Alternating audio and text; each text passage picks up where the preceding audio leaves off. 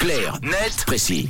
Et nous, on décrypte ensemble un sujet d'actualité euh, ce matin avec toi, Tom Clarnet Précis, d'ailleurs, euh, en mode euh, pyromane. Oui, exactement. Vous avez ve- peut-être vu passer les images à la télé ou sur les réseaux sociaux. La ville de Sydney est depuis quelques jours plongée sous un épais nuage de fumée.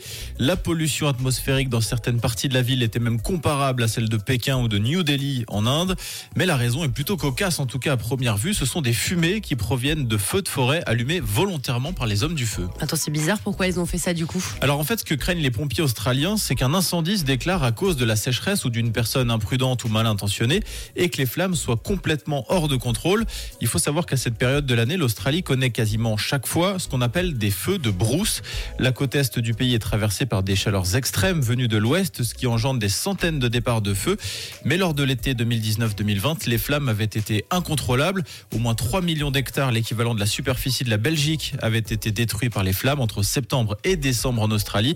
Et donc, pour avoir justement à éviter de revivre ce genre d'épisode, les autorités anticipent. Donc c'est de la prévention en fait. Tout à fait. Alors ça peut paraître étrange, hein, dit comme ça, euh, brûler pour éviter que ça brûle davantage, mais les pompiers n'ont pas le choix, alors que les experts anticipent une saison des feux particulièrement intense cette année. Pour cela, les hommes du feu agissent sur des secteurs ciblés pour déclencher ces feux préventifs, typiquement supprimer le surplus de matière combustible dans la végétation au sol. Pour l'heure, l'équivalent de 10 000 hectares ont été préventivement brûlés. C'est beaucoup, mais c'est rien comparé aux 3 millions d'hectares partis en fumée il y a 3 ans. Merci Tom, j'ai cru que le micro avait brûlé. Merci pour tout, euh, c'est à réécouter, vous le savez, Clarnet Précis en podcast sur rouge.ch et puis sur euh, l'appli à télécharger. Parler d'actu, c'est aussi sur rouge.